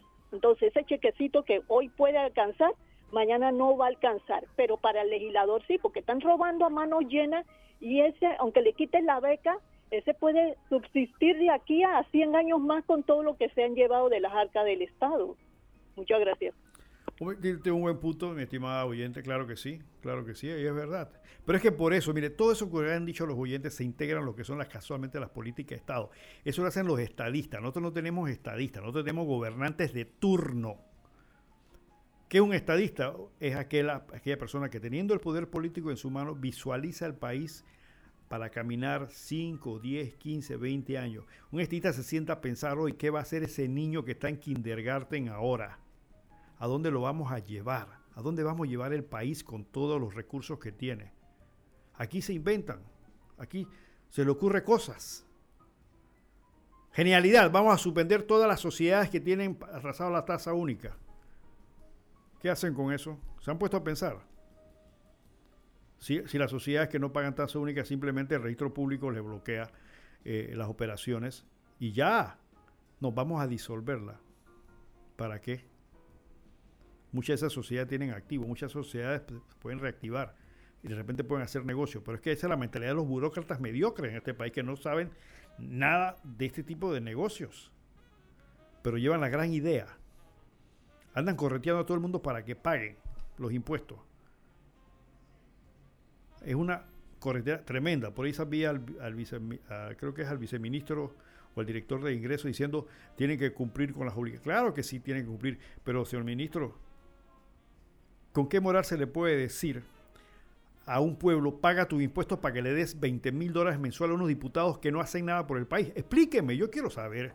¿Con qué fuerza moral tú le puedes decir a un contribuyente, a un empresario, paga tus impuestos al día para que tengas una cantidad de personas devengando 20 mil dólares que le estás regalando? ¿Ah? ¿Qué, qué moral tienes para eso? Ahora, yo estoy seguro que un empresario serio, si yo lo pago, ¿por qué? Porque yo sé que tengo buenas carreteras, no, no tengo problemas en la calle, la gente tiene agua, yo estoy haciendo ese trabajo y lo estoy pagando con gusto por eso. Pero cuando se ven todo este tipo de desórdenes a nivel nacional, todo este tipo de premios que nos dan sacándonos como uno de los países más corruptos de Latinoamérica, que no tienen la lista negras, grises, rojas, las que sean, y cada vez nuestros eh, políticos, en lugar de, de tener lumbreras, lo que tenemos son centros de oscuridad por el, comportamiento que tienen. Entonces, ¿qué fuerza tiene para estarle pidiendo a la gente que pague? Te voy a, ah, te voy a hacer un proceso fiscal si no pagas. Pero tendría fuerza moral un gobierno si le paga los impuestos para pagarle a cincuenta y pico personas, porque voy a sacar los que, los que hacen bien su trabajo, en una asamblea que se mete 240 mil dólares al año, y que lo confiesen, no, yo tengo, yo tengo, yo tengo a mis parientes metidos ahí. Tú le vas a pedir a un pueblo que pague impuestos para que los familiares de los políticos sean los que disfruten de esa plata que tú estás trabajando. Porque los burócratas, ellos se paran todos los días a ver su trabajo. Salen a 3 de la tarde, pero estoy, veo mucha gente la Contraloría salía a las 3, a las 4, trabajan, no trabajan ni las 8 horas al día, tienen su cheque todos los días. Pero el empresario que me está escuchando, él sabe que tiene que pararse todos los días a ver cómo su negocio camina, a ver cómo consigue los recursos, a ver cómo vende su mercancía, a ver cómo cobra, cómo le pagan para ir a pagarle al banco. Y hoy, que es día de planilla, está sudando a ver si llega a completar la planilla muchos de ellos cosa que no sufre el burócrata, cosa que no sufre el empleado de gobierno. Ni los ministros, ni los, ni los diputados, ni nada de esta gente. Yo, hoy, está, hoy, hoy es sábado, están descansando. Pero hay muchos empresarios que están viendo cómo completan para pagarle la planilla a sus empleados. Y que me digan que es mentira. Está viendo cómo cobran a la gente que le ha vendido al crédito para que le paguen y puedan completar sus obligaciones. Y ese hombre está parado desde las 5 de la mañana viendo qué hace y se acuesta a las 8, sale de su trabajo a las 8, 9. Reunido con los, con los contadores, con el otro, venga, ¿dónde saco la plata para hacer esto, para hacer lo otro, para pagar las deudas? Llamando al banquero, hey, no me presiones tanto, mira que te voy a abonar tanto este mes. Eso lo hace el empresario. Y le va a decir, paga los impuestos para que nosotros malutilicemos lo que tú sudas para financiar sinvergüenzuras. Hay un aspecto de moralidad también administrativa que tiene que ver. Den el ejemplo. Sean un equipo de gobierno, y se lo he dicho muchas veces con todo respeto, señor presidente. Señor presidente, su gobierno no solamente tiene que ser honesto, debe aparentar ser honesto.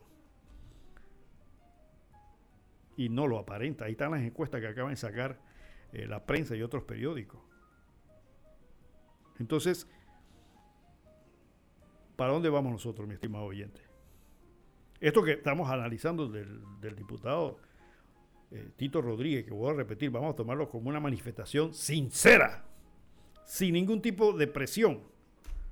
Porque la, la periodista Mirachi no le puso una pistola, ni lo drogó, ni lo hipnotizó. Él lo habló con el corazón. Vamos a darle ese valor a ese testimonio. Y así piensan ellos. Porque ya el poder los puso en un nivel donde es un ser diferente al votante. Ya no le debe nada al votante. Miren lo que está pasando en la lotería. Ya todo el mundo el gorrito del zodiaco eh, quedó en el aire, no se supo. La junta directiva de la, de la lotería se reunió Dice que por seis horas para analizar el problema, a final de cuentas no ha pasado nada. El señor presidente dijo algo que había que esperar, eh, ¿cómo es? A, coger el principio de, de inocencia.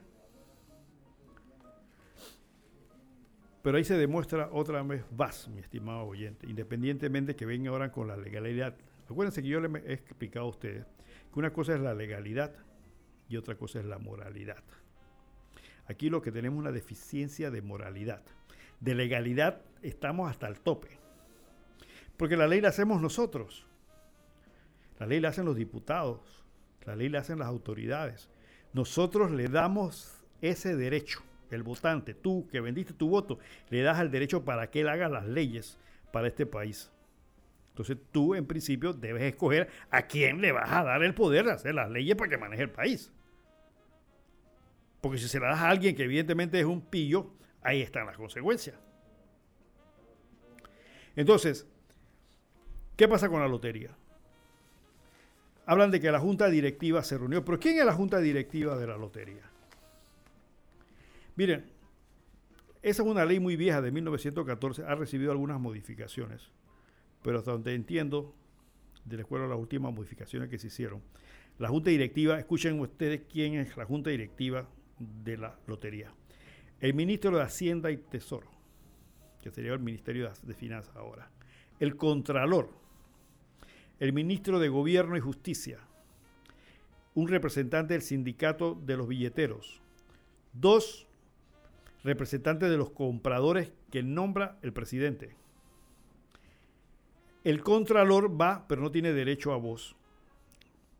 Pero tiene derecho a voz, pero no tiene derecho a voto y el director de la lotería, que también solamente tiene derecho a voz.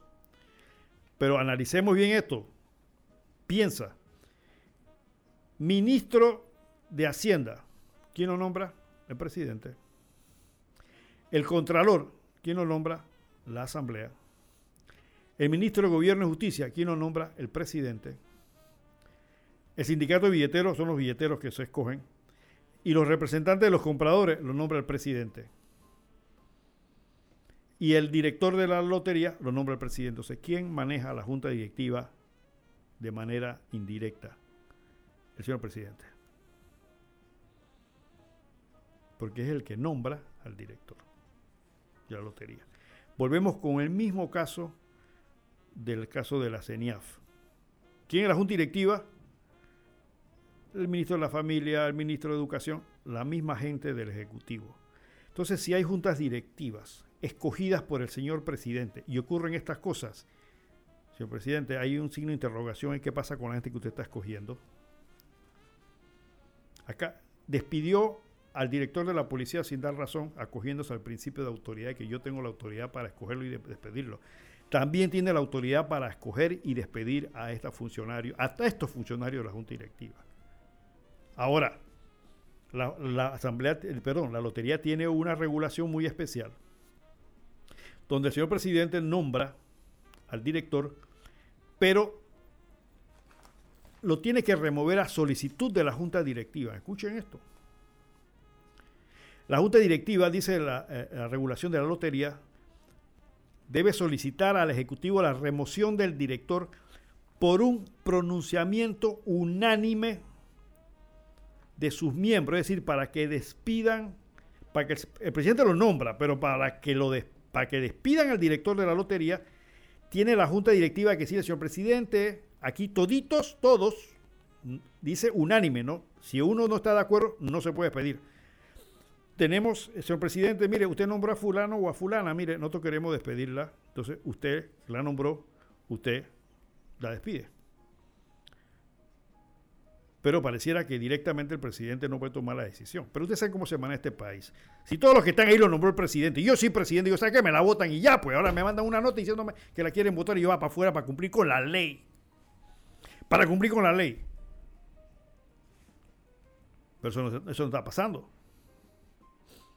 Entonces, el director de la, de la, de la, eh, de la eh, lotería lo nombra el presidente y le da un visto bueno a la asamblea, lo ratifica a la asamblea. Ahora bien, por ahí salió un artículo en la prensa donde decían que eh, había que, la Junta, eh, perdón, que de acuerdo a una ley había que someter a una investigación por 30 días eh, para luego terminar. No, con, discrepo del colega por lo siguiente. Él se está refiriendo a la ley de la carrera administrativa. ¿Qué es la ley de carrera administrativa, mis estimados oyentes? Yo sé que mucha gente no sabe lo que es. Se lo voy a explicar rapidito.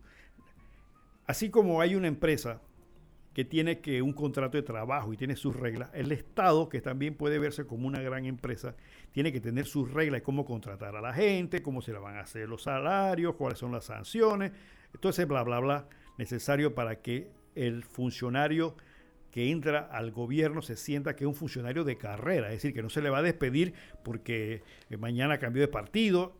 Teóricamente es eso. Por eso la, ley de, carrera administrativa muchas veces se le da vuelta. ¿Por qué? Porque le quita poder a los partidos políticos. Si tú, si tú entras al gobierno dentro de la carrera administrativa para poderte despedir, tienen que eh, hacer una serie de procedimientos legales, tienes que haber cometido unas faltas que están en la, en la ley. ¿no? Pero ¿qué pasa? Que no todos los funcionarios públicos son eh, regidos por la carrera administrativa. Y dentro de eso están lo que llaman funcionarios de selección. ¿Y cuáles son los funcionarios de selección? Son aquellos que son designados por el presidente de la República o por otras autoridades que no se le aplica la ley de carrera administrativa. Así que ahí no hay que hacerle ninguna investigación de 30 días, porque la directora o el director de la, de la, de la lotería no es, es eh, una persona sujeta a la carrera administrativa. Él es un funcionario de selección. Suspende, dice la propia ley administrativa. En estos casos, quien suspende al funcionario público es lo que ellos llaman la autoridad nominadora, es decir, la persona que lo nombró. Entonces, el señor presidente sí tiene la autoridad para, para suspenderla mientras se hace la investigación correspondiente. En un país serio, donde la honestidad no solamente hay que hacerla, sino aparentarla, lo primero que hubieran hecho, ¿sabes qué? Te suspendo. Eso no significa que te estoy diciendo que, eres culpable o inocente. Estoy diciendo que voy a suspender para que se haga la investigación objetiva.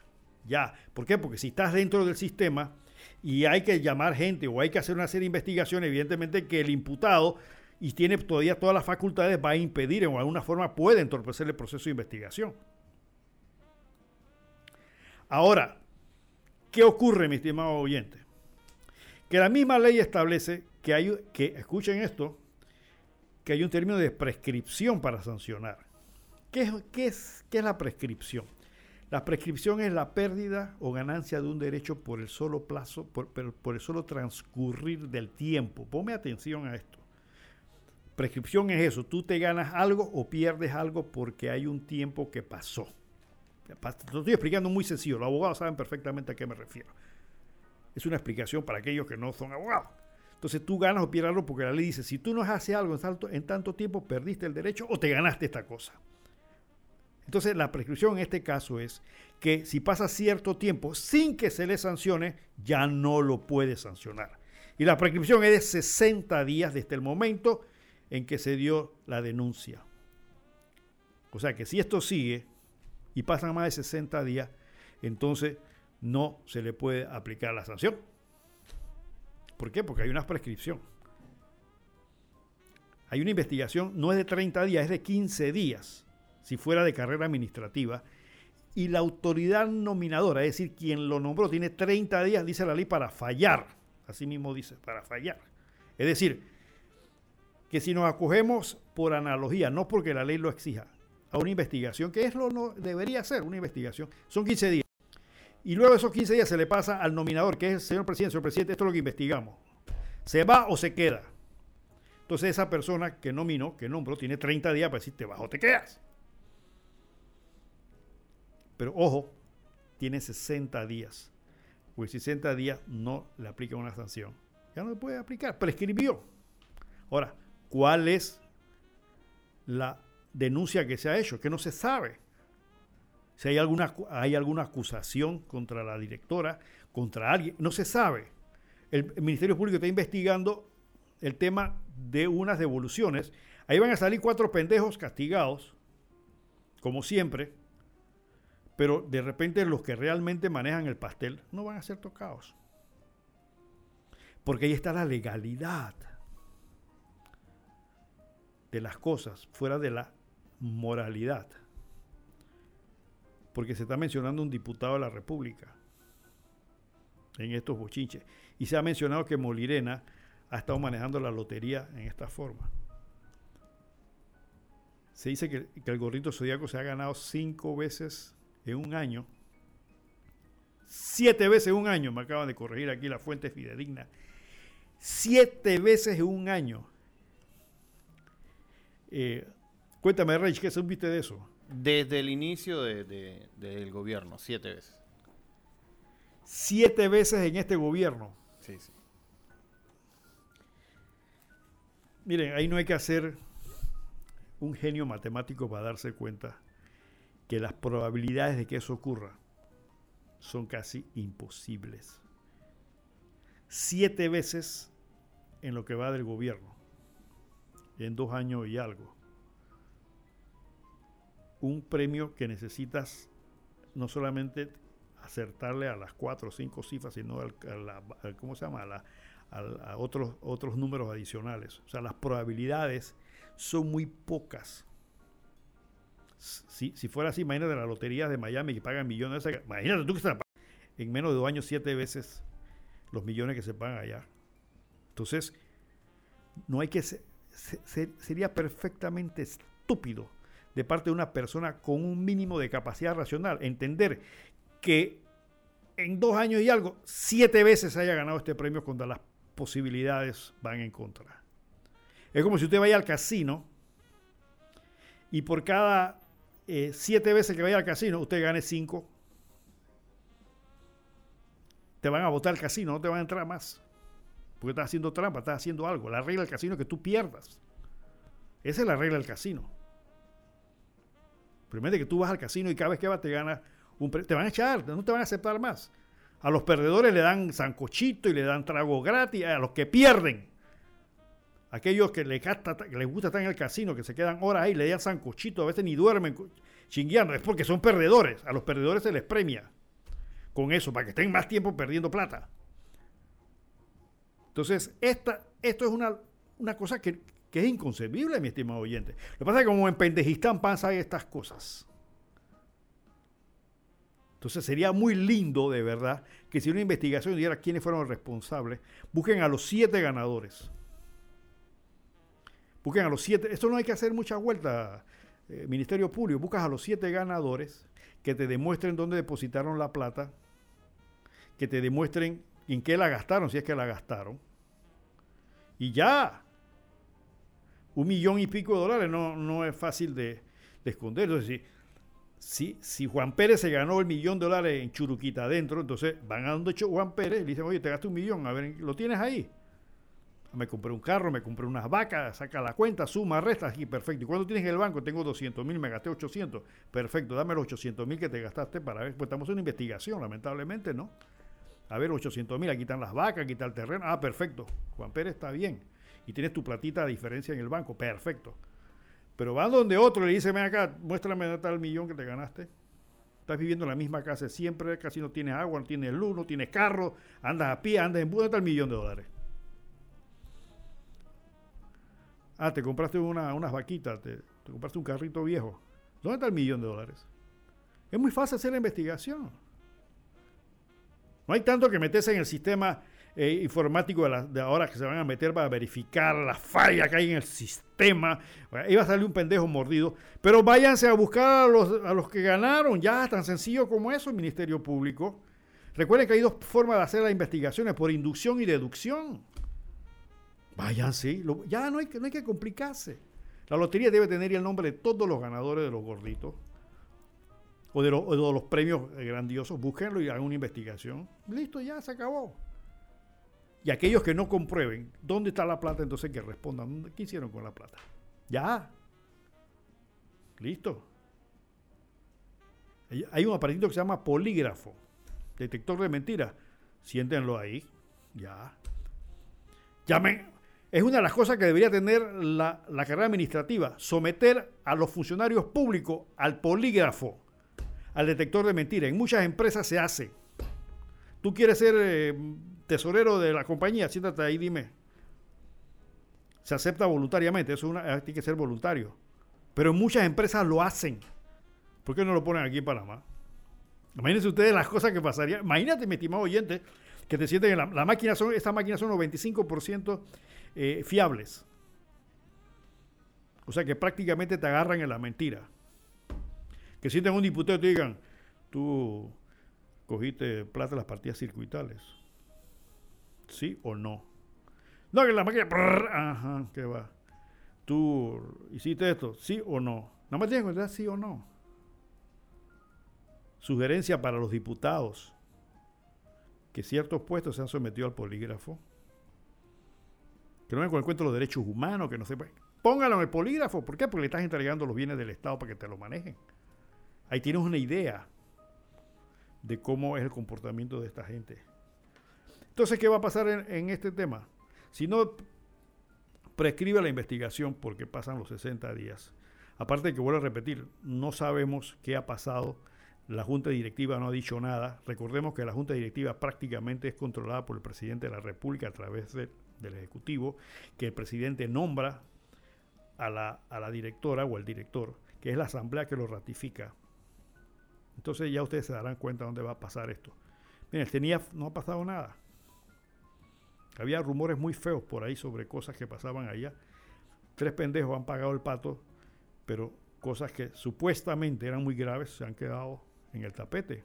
Un procurador renunció, posiblemente por esa causa y no se supo. Acaba de salir un director de la Policía Nacional y no se sabe por qué. Mire, yo, yo varias veces he visto al señor presidente utilizar esa argumentación legal de las facultades que tiene, y es verdad, él tiene facultades legales para hacer las cosas que está haciendo. Pero, señor presidente, hay tres cosas que un mandatario o un, o un uh, estadista o un político analiza. Son tres cosas. Lo que es responsabilidad, lo que es obligación y lo que es un deber. Esas tres cosas deben gravitar en el actuar de un político honesto. Saber cuáles son sus obligaciones, cuáles son sus responsabilidades y cuáles son sus deberes. Aunque parecen muy similar todas, tienen diferentes sentidos y fuentes. La obligación se la impone. La obligación es está en las leyes. ¿Tenemos llamada? Sí, adelante, buenos días, está en el aire. Buenas tardes, licenciado, felicitaciones. El ministro Alejandro Ferrer se dio cuenta que un cónsul estaba vendiendo visa, eh, porque lo iba a sacar, alguien más grande que él le dice, primero te vas tú, y siempre sale la misma excusa que él renunció. Gracias. Bueno, este, esas cositas se dan, mi estimado oyente. Este, algo pasó parecido con el tema de cuando el doctor Martís era director de la Caja del Seguro Social. Porque estas cosas, mientras el cáncer de la política y la deshonestidad esté, nuestras instituciones estén, estén preñadas de eso mal, va a pasar esto. Y viene otro gobierno y viene otro y el mal lo sufrimos nosotros. Nosotros no, nosotros no nos vamos a cambiar de gobierno, vamos a permanecer en este país sufriendo estas cosas. Como decía, pues hay tres cosas, responsabilidad, obligación y deber. La obligación te la impone la ley, el aspecto legal. Ahí está la obligación. Tienes que hacerlo porque es una obligación, una imposición. La responsabilidad es la consecuencia de que no cumplas con tu obligación. Eso puede, pueden hacer de dos fuentes, mi estimado oyente. La responsabilidad puede ser que te la imponga la propia ley o que hay una responsabilidad subjetiva tuya como persona. Dice, yo soy responsable. El padre de familia, por ejemplo, tiene la obligación de mantener a sus hijos.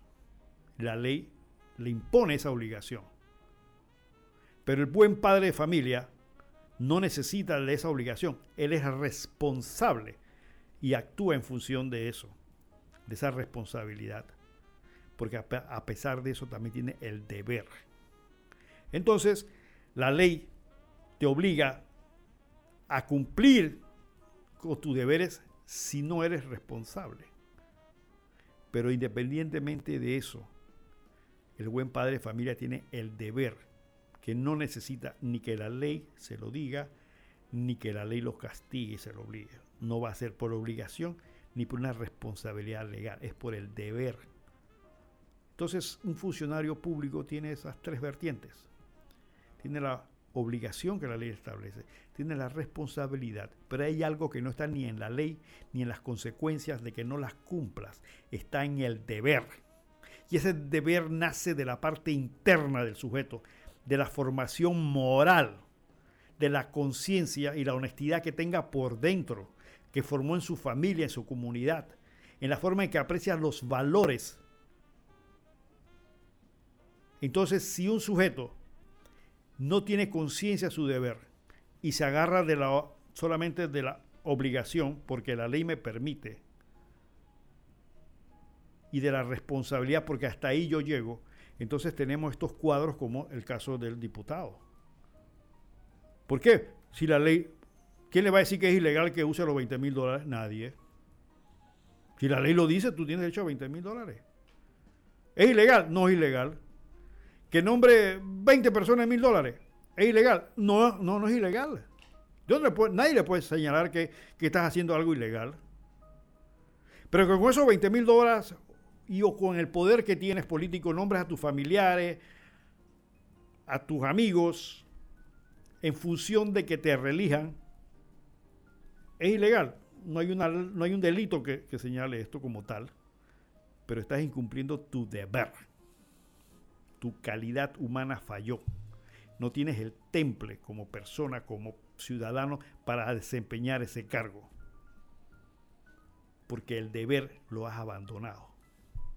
Entonces juegan entre las obligaciones y las responsabilidades con el cuento de que es legal.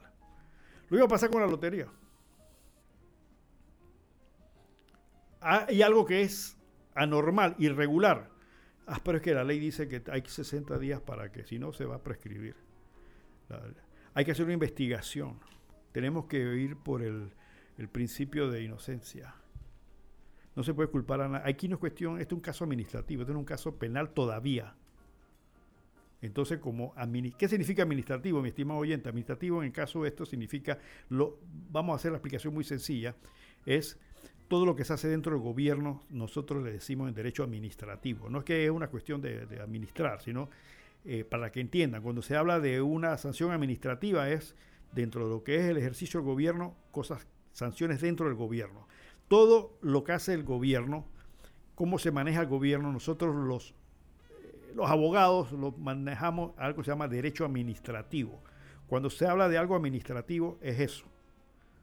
No piense que es que tiene que ver con administrar, es simplemente toda la regulación con la cual el Estado camina.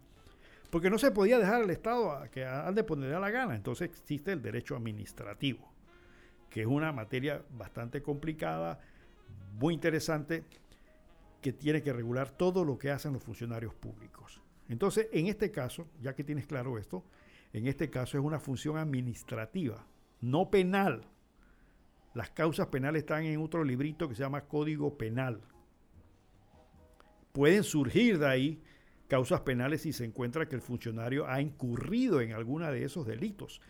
Pero en el manejo administrativo de lo que está pasando en la lotería, pues simplemente se le puede sacar ya. Listo.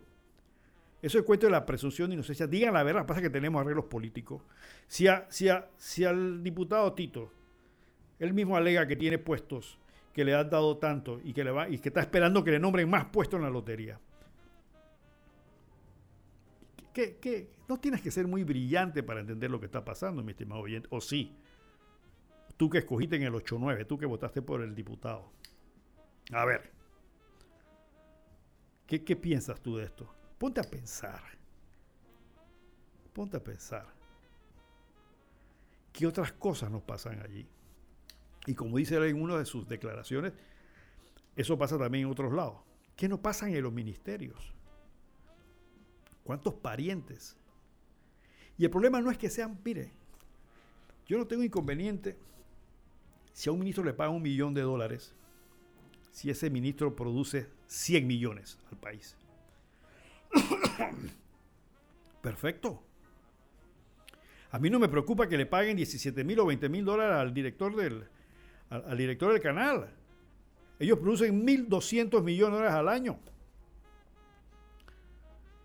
Son gente que producen.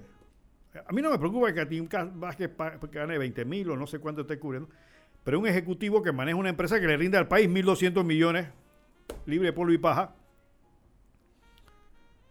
Entonces, si tuviéramos ejecutivos así, imagínate tú que le pagaras a la gente de la asamblea 28 mil dólares mensuales y cada uno de ellos les produce 1.200 millones al año. Paguémoselo. Pero estos tipos son unos improductivos. Son unos incapaces y aparte de eso son inmorales. La gran mayoría. Hay sus excepciones, vuelvo a repetir. Contadas excepciones. Tal vez con los los, los 10 deditos de, de la mano por ahí quedan o sobran. Así es. Entonces, estamos en una situación bastante complicada, donde no son las leyes, ni es la constitución. Iba a hablar tema de la constitución, porque resulta que dos, dos importantes partidos, el panameñismo y el CD, se han unido con otros dos para impulsar la constituyente. Pero ponte a pensar, CD tiene a su, uno de sus máximos dirigentes sometido a procesos por corrupción. Panameñismo tiene a su presidente y también sometido a procesos por corrupción.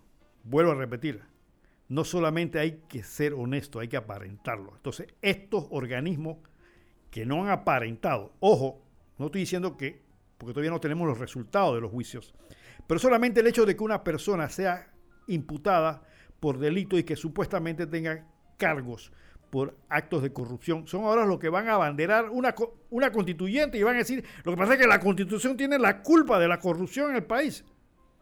¿Por qué no la enmendaron durante los 10 años que estuvieron ellos en el poder?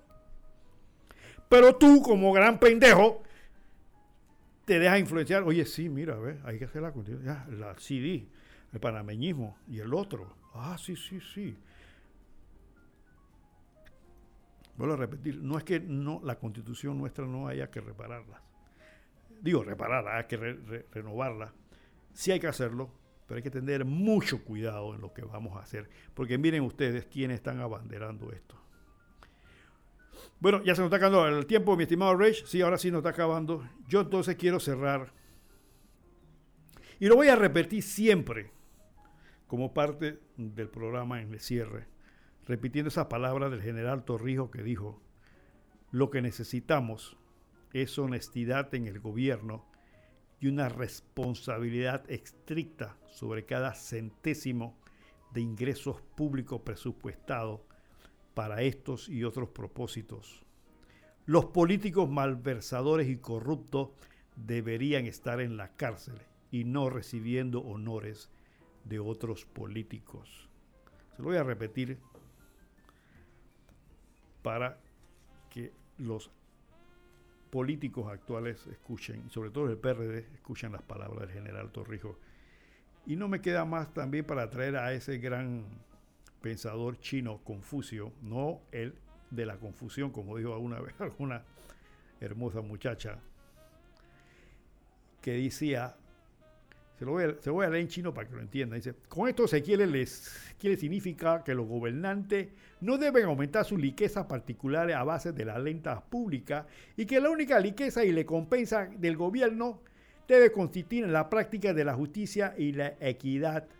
Si los gobernantes solo piensan aumentar sus riquezas personales, se lo odiarán de hombres perversos quienes aparentarán ser ministros justos y el reino será dirigido por estos hombres depravados. Se lo leí en chino para que lo entiendan. Bueno, ahora sí, reino, vamos. Bueno, se nos acabó el tiempo. No me queda más que decirles gracias a todos los oyentes que han estado con nosotros. Saludos a todos ellos. Y si el gran, eh, perdón, si el gran universo lo permite, estaremos con usted el próximo sábado. Y recuerda, y le recuerdo a mi pueblo de la chorrera, hombre, que chorrera más que Buy y también eres tú, hombre. Es hora que salgan adelante, se, se, realicen como personas pensantes que hay en ese, en ese gran pueblo. Y le recordamos a todos mis oyentes, recuerda que la vida es como una moneda que hay que saberla gastarla a tiempo y con gracia. Y acuérdate siempre de esto. No te olvides jamás que qué bueno para los gobernantes que el pueblo no piense. Y regala un libro es el mejor regalo que puedes dar. Agradeciéndole al gran Rage hoy en cabina ayudándonos y a todo el personal de Radio Ancón. Nos despedimos hasta el próximo sábado. Hasta pronto.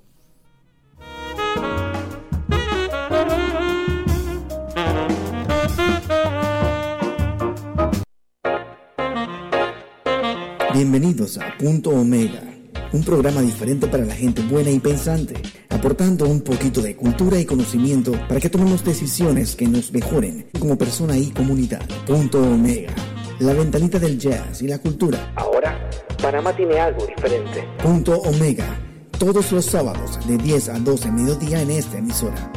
Producido y dirigido por Ramón Mendoza. Las opiniones expresadas en este programa no son responsabilidad de esta emisora, es responsabilidad de su productor. Radio Ancon. Atención